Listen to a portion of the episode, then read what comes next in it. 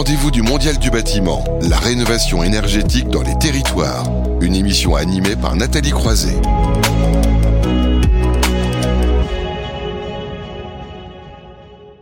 On l'a dit encore ce matin hein, dans ce rendez-vous du Mondial du bâtiment, les territoires ont un rôle central à jouer dans la rénovation énergétique et on en parle hein, tous les mois dans cette séquence. Alors ce mois-ci, on n'a pas décidé de, de, zoomer spécifiquement sur une rénovation emblématique, mais sur deux en fait et de parler de surélévation avec, on va dire, deux architectes très convaincus par le sujet qui reviennent aussi en, en, en deuxième semaine, si on peut dire, dans cette émission. Marc Campesi, bonjour. Bonjour. Vous êtes donc architecte, je disais, vous euh, dirigez euh, Diagonal Concept, non pas tout à fait architecte. Oui, ouais, je vous, je vous ouais, expliquerai ouais. si vous voulez en deux mots. Alors, oui, bah, allez-y, expliquez voilà, tout donc, de suite. Euh, je dirige une structure qui est contractant général, euh, qui intègre en son sein des architectes et des ingénieurs. On a, on, on tient à, à, marquer cette différence euh, et on a une approche euh, assez euh, généraliste. Bah c'est important à préciser. Ouais. Donc vous allez nous parler euh, évidemment de ce que vous avez développé à Lyon, un green box on the roof. Là, je me trompe pas de, de ce côté-là. Vous avez parlé de ce projet-là. Didier Mignery, bonjour. Bonjour. Donc président d'Up Factor. Vous êtes architecte, vous? Également. Voilà, comme ça, très bien. Au moins, on remet euh, les, le, le, bâtiment et l'église au cœur de, au, au cœur du, du, du, village. Voilà, c'est ça. Au moins, maintenant, on a redéfini tout ça. Alors, on va comment parler chacun de vos pro projets notamment enfin ce que vous avez mis en place vous à Malakoff, mais j'aimerais bien d'abord commencer par euh, le sujet de la surélévation qu'on a voulu euh, mettre en avant. Quels sont euh, les enjeux en la matière? Je commence par vous, Marc Campesi. Alors,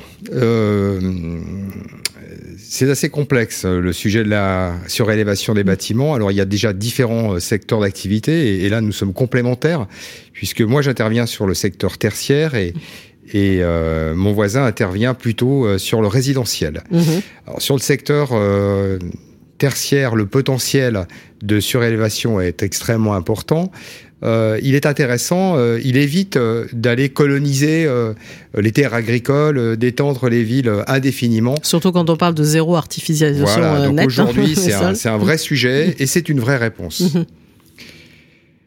Euh, Au-delà de ça, euh, ces surélévations euh, présentent des avantages assez notables euh, de couvrir les bâtiments, d'améliorer leur performance énergétique, tout en optimisant les coûts, puisque le, le, volet économique, on en parle pas toujours, mmh, bien peut-être pas assez. Mmh. le fait que d'utiliser une surface existante euh, rend euh, viable les opérations. C'est extrêmement important. Les, les acteurs euh, euh du monde de, de l'entrepreneuriat sont très regardants euh, quant aux investissements en la matière.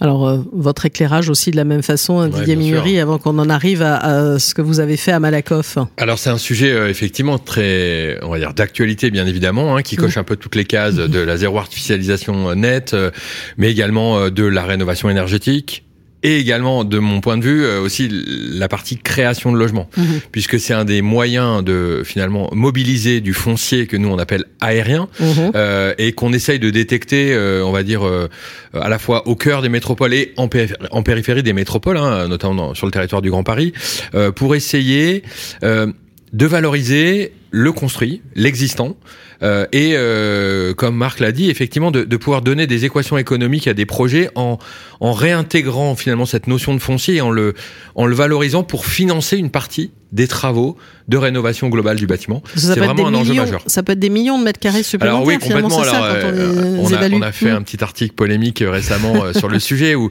euh, effectivement, si on regarde les, les plans locaux d'urbanisme qui sont en vigueur dans les métropoles et qu'on les applique, notamment via notre outil Facteur Géoservice, bah, on se rend compte qu'il y a plusieurs millions de mètres carrés qui existent et qui sont exploitables dans différentes métropoles.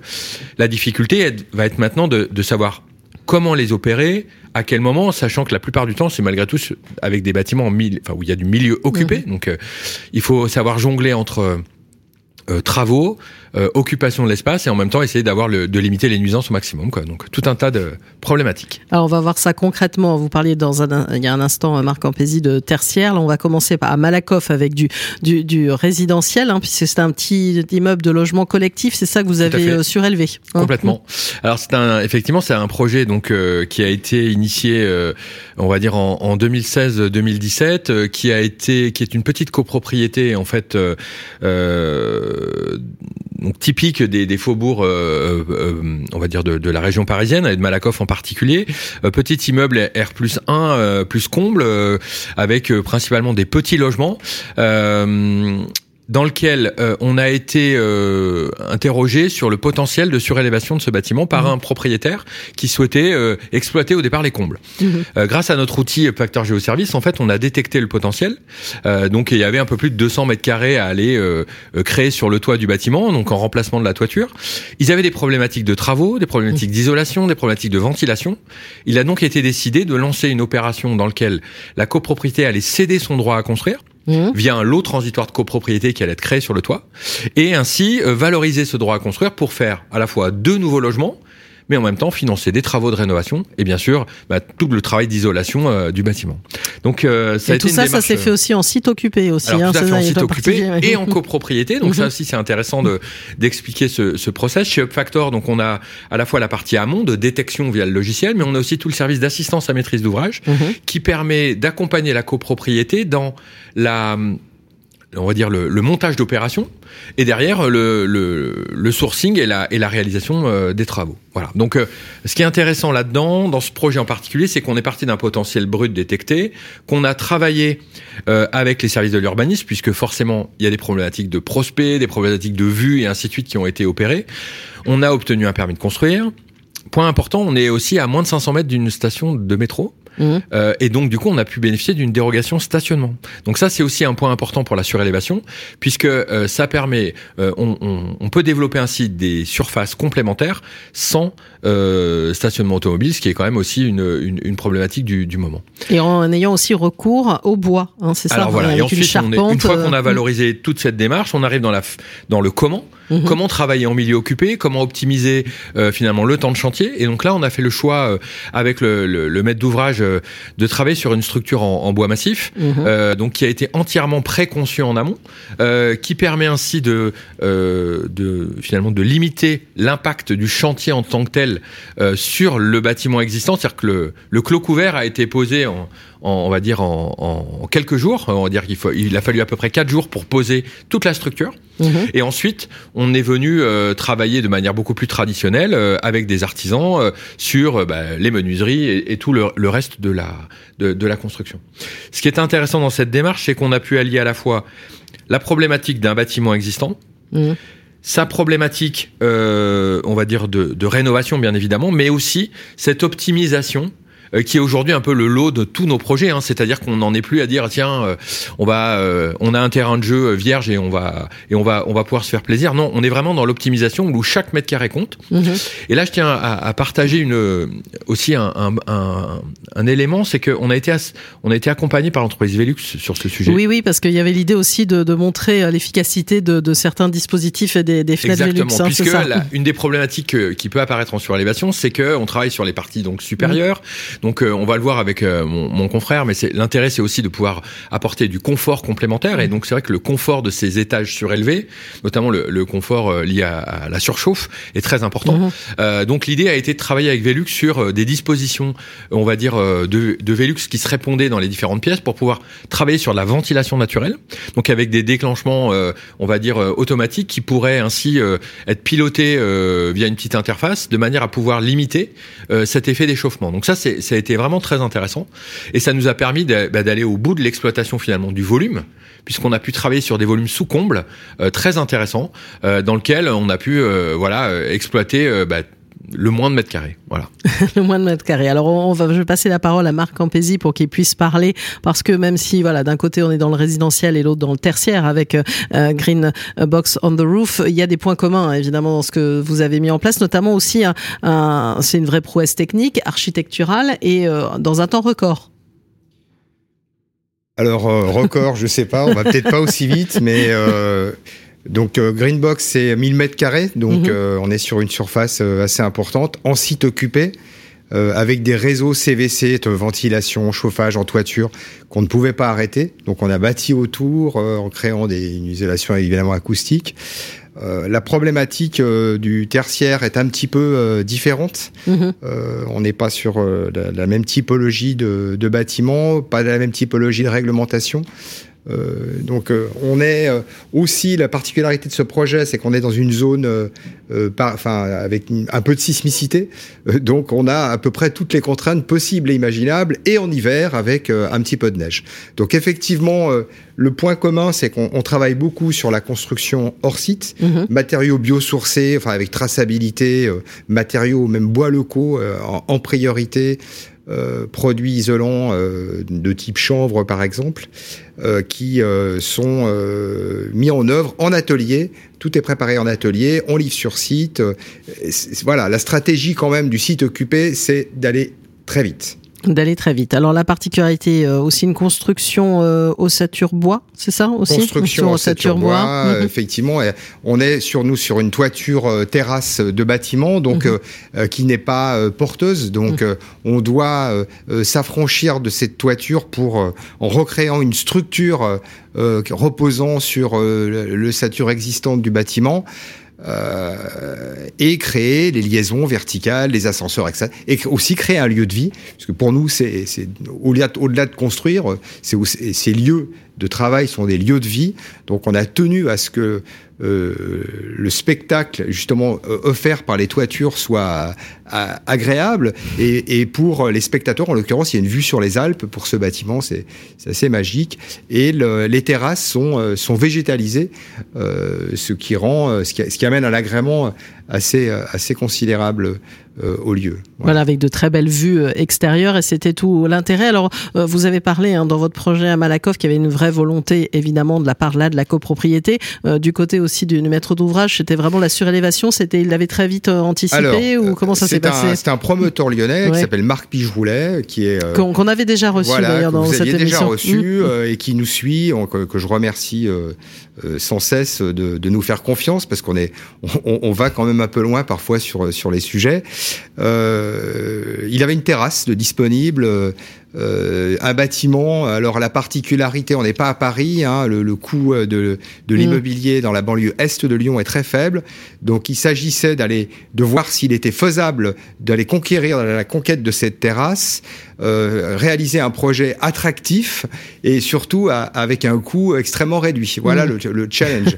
il nous a dit à partir de là, si tu peux euh, répondre à ces enjeux, eh bien fais-le. Donc euh, de toute façon, par principe, on dit toujours oui. Donc. et donc vous avez relevé ce défi. Je on a relevé ce défi, c'est puis c'est une réussite, hein, clairement.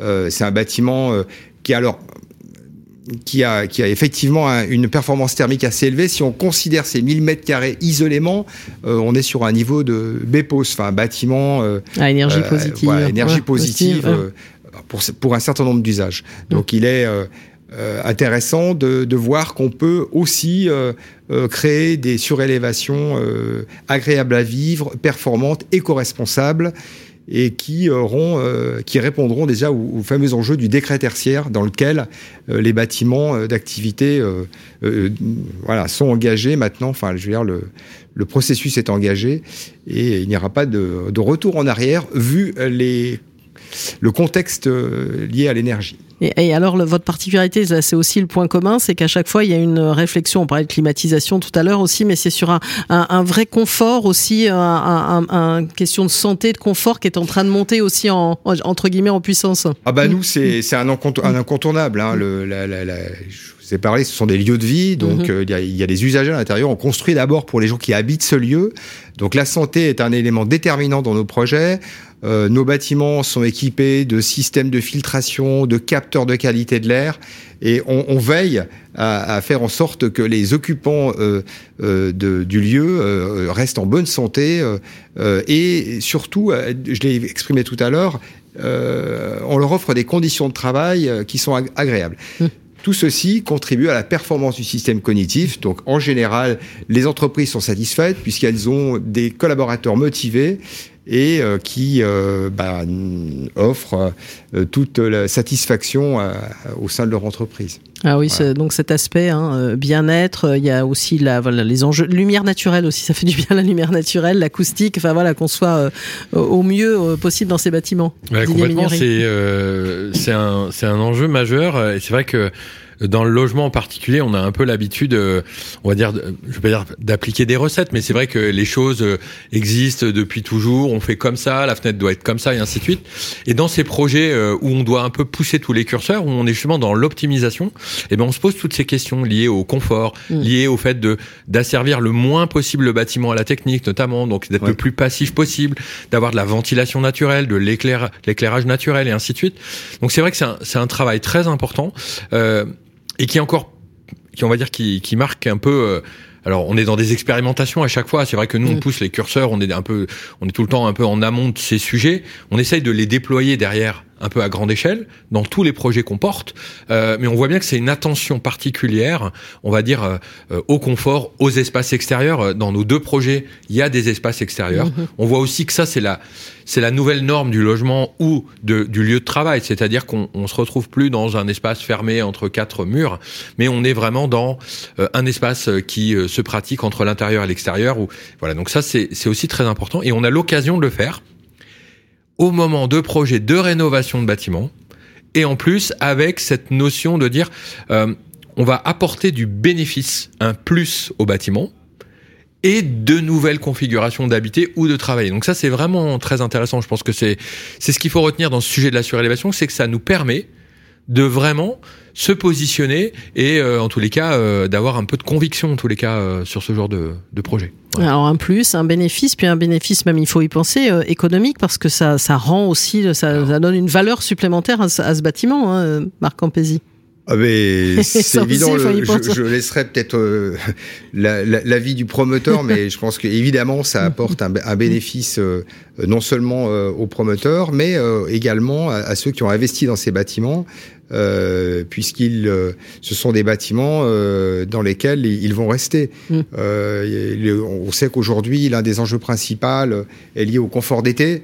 Ce bâtiment, il anticipe déjà toutes ces problématiques de canicule et de, de- voilà qui, seront inévitables dans, dans, dans les prochaines décennies. Donc, on- euh, il est important pour nous. euh, euh, on, tra- on- on travaille sur les parapluies, sur les chapeaux des bâtiments. Mhm. Donc on les protège. Donc il est important de concevoir ces bâtiments euh, avec en, en arrière-plan euh, cette problématique de- des canicules, hein, qui, parce que le- les problématiques de chauffage bon existent, mais euh, on les traite assez facilement avec des bâtiments bien isolés. Le confort d'été, c'est un vrai vrai sujet. C'est un vrai sujet. Si oui, je- Didier oui. Ouais, pardon. Si je complète juste sur la, la question effectivement économique, ce qui est intéressant dans dans les démarches que l'on mène, notamment en copropriété, euh, la surélévation permet vraiment d'engager les copropriétés dans la démarche de rénovation. C'est-à-dire que nous, on arrive à transformer directement la cession d'un droit à construire Mhm. en travaux pour la copropriété. Et ça, c'est hyper important parce que ça engage la copropriété dans la démarche de faire, ce qui est pas évident. Hein. euh, Vous connaissez tous le monde de la copropriété, c'est un monde pas facile et euh, qu'il faut arriver à convaincre. Euh, donc ça, c'est un premier euh, levier, mais l'autre levier aussi, c'est pour l'opérateur immobilier. Mm. Puisque l'opérateur immobilier, il achète pas un foncier, il a une obligation de faire des travaux pour la copro. Ce qui va l'aider aussi à monter son opération parce qu'il n'a pas de portage financier en amont. Et ça, c'est très important parce que ça peut engager et amener de plus en plus de promoteurs à s'intéresser à l'existant et à travailler comme des promoteurs rénovateurs. Et ça, moi, je vraiment, j'en appelle euh, euh, un peu à, à cette profession qui doit absolument se À ceux qui saisir nous de ça. écoutent, voilà. il faut- Exactement. Ceux qui nous écoutent, c'est à se saisir de cette opportunité de l'existant et d'agir en tant qu'opérateur immobilier de la rénovation et de l'extension et du développement. Et ça, ça me paraît vraiment important. Et je dirais que en ce moment, euh, en tous les cas dans les projets Factor, c'est peut-être ce qui nous manque le plus. C'est-à-dire qu'on a peu d'opérateurs qui ont cette double on va dire appétence, bien sûr le développement immobilier, euh, on va dire la création de valeur, et de l'autre côté le fait de s'intéresser à l'existant et d'avoir cette compétence. Ça nécessite effectivement des compétences spécifiques, techniques, liées à l'existant et à la maîtrise, euh, on va dire, de l'intervention au milieu occupé. Alors là, le message y est passé. Vous avez donné, on va dire, de, de très belles illustrations de, de projets. Allez, dites-moi quand même, c'est quand même complexe la surélévation. Ça peut être coûteux? Il y a, il y a- quelques petits Alors- freins quand même? Alors, oui, oui, euh, Oui, bien sûr. Un, c'est complexe, oui, euh, mais euh, c'est l'avenir. C'est-à-dire que Mm. malheureusement ou heureusement, c'est indispensable de s'intéresser à ce qui existe déjà. Mmh. Donc, euh, une façon, je dis pas que c'est la seule façon de faire, mais une façon de faire, c'est de réinterroger la capacité d'un bâtiment existant à répondre aux attentes de ses usagers et dire bah tiens, s'il nous manque quelques mètres carrés, est-ce qu'on peut les construire, oui ou non? Mhm. Voilà. Donc ça, ça me paraît important. Derrière, effectivement, l'équation économique, on en est encore, on va dire, à un surcoût Mhm. par rapport à la construction neuve habituelle. Tu fais à peu près combien du, du mètre carré? Généralement, euh, on rajoute entre 20 à 20 à 30% hein, donc euh, quand bien même, ouais. évidemment. Alors l'économie de foncier euh, Oui. pourrait compenser ça, sauf que nous, l'économie de foncier, on en a besoin pour rénover l'existant. Donc euh, euh, moi, je considère que le foncier aérien, il a une valeur et il faut le remettre dans le, faut le remettre dans le, dans, dans, dans, dans la rénovation du bâtiment. Donc il y a un surinvestissement, oui, mais qui est aujourd'hui indispensable. Voilà. Marc Campesi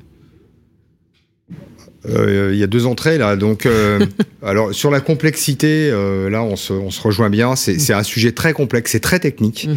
Euh, ça nécessite euh, des compétences en ingénierie euh, euh, assez pointues. Donc il faut pas s'aventurer. il faut quand même structurer ses équipes euh, euh, avec des gens euh, ca- capables d'amener les, les bonnes réponses, euh, au risque de voir une opération capoter rapidement.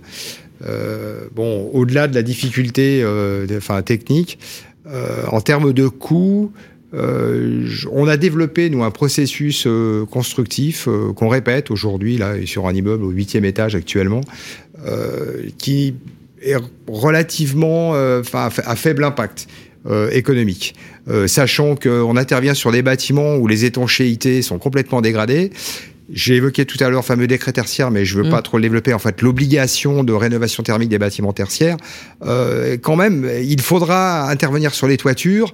Donc finalement, l'impact économique, sachant qu'il faut le faire, est pas si important que ça. Voilà. Et le surcoût euh, euh, mérite quand même euh, d'être euh, euh, étudié euh, et la rentabilité euh, me semble assez euh, évidente. Alors, il est certain qu'il y y, a un gros distinguo entre les centres-villes Mhm. et euh, les périphéries, notamment le tertiaire en périphérie des grandes villes, des grandes, des grandes villes.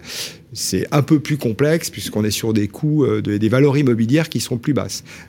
Mais on y arrive. Mhm. Alors là, on a donné deux, exemples. Vous avez commencé à parler d'un autre projet. Ça veut dire que l'un et l'autre, vous êtes déjà en train. Voilà, il y, a encore plein de perspectives euh, de surélévation?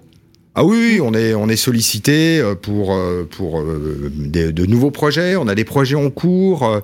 euh, on- alors nous, on travaille dans tous les sens. Quand on dit on, on surélève, mais aussi euh, on va vers les moins 1. Oui. On, on apporte de la lumière aux moins 1. On rend les les les moins 1 euh, habitables, confortables, lumineux. Et puis on on, nous, on commence aussi à, à travailler sur l'épaississement des bâtiments. Mhm. On travaille dans toutes les dimensions du bâtiment pour euh, optimiser euh, l'existant avant de Plutôt que de construire, ce dont on, parle souvent, euh, il y a un vrai enjeu de, rénovation, mais en, en réfléchissant aussi autrement à l'espace. Finalement, c'est ce qu'on voit à travers ce que. il faut vous dites. repenser Mm. l'espace différemment, il faut repenser euh, la ville différemment. Euh, et, euh, on ne peut pas, euh, je l'ai dit en, en préalable, euh, nous étendre sans limite. Il y a un potentiel existant dans les villes. Il faut quand même être prudent. On a évoqué ce sujet ce matin tous les deux. Attention à, la- à une surdensification des villes. Mhm.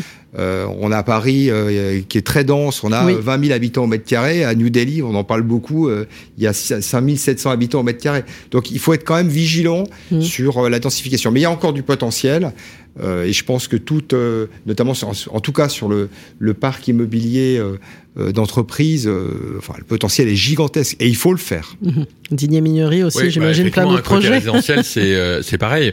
Euh, donc nous, on, on s'est vraiment focalisé sur le sujet à la fois du logement social et euh, et on va dire et, et de la copropriété. Euh, Côté logement social. euh, il y a des potentiels vraiment euh, très très importants sur le parc des bailleurs Mhm. et euh, on, on a pu faire euh, des, des, des analyses euh, assez précises sur euh, notamment bah, le, le parc social de la ville de Lyon euh, ou de la métropole de Lyon où on, on découvre qu'il y a un peu plus de 3000 logements possibles euh, sur le patrimoine des bailleurs. Euh, donc aujourd'hui, on a des acteurs comme Aliad, comme la Sacvel, qui nous ont contactés pour les aider à lancer les opérations. Et petit petit point intéressant aussi, c'est côté copro cette fois. Euh, quand on a commencé Up Factor, tout le monde nous disait n'allez jamais sur la copro, vous n'y arriverez jamais, c'est trop compliqué.